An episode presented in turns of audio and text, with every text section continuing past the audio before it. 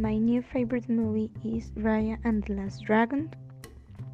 I love the new Disney princess because they are brave, determined, strong, and warriors, including Mulan, Merida, Moana, Elsa, and Maleficent. I know she is not a princess, but I I find that she is amazing.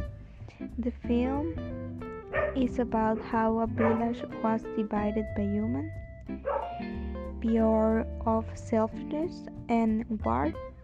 And as the years go by, a man wants to reunite them, but tragedy turns him into stone.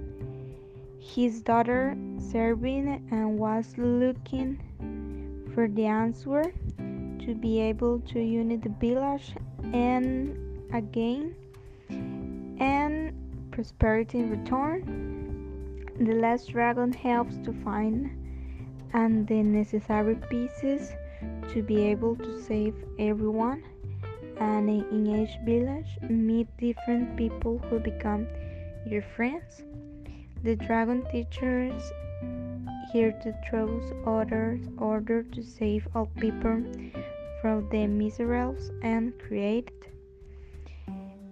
Raya had to trust the people who betrayed her in order to save the humans and restore life and water to the earth.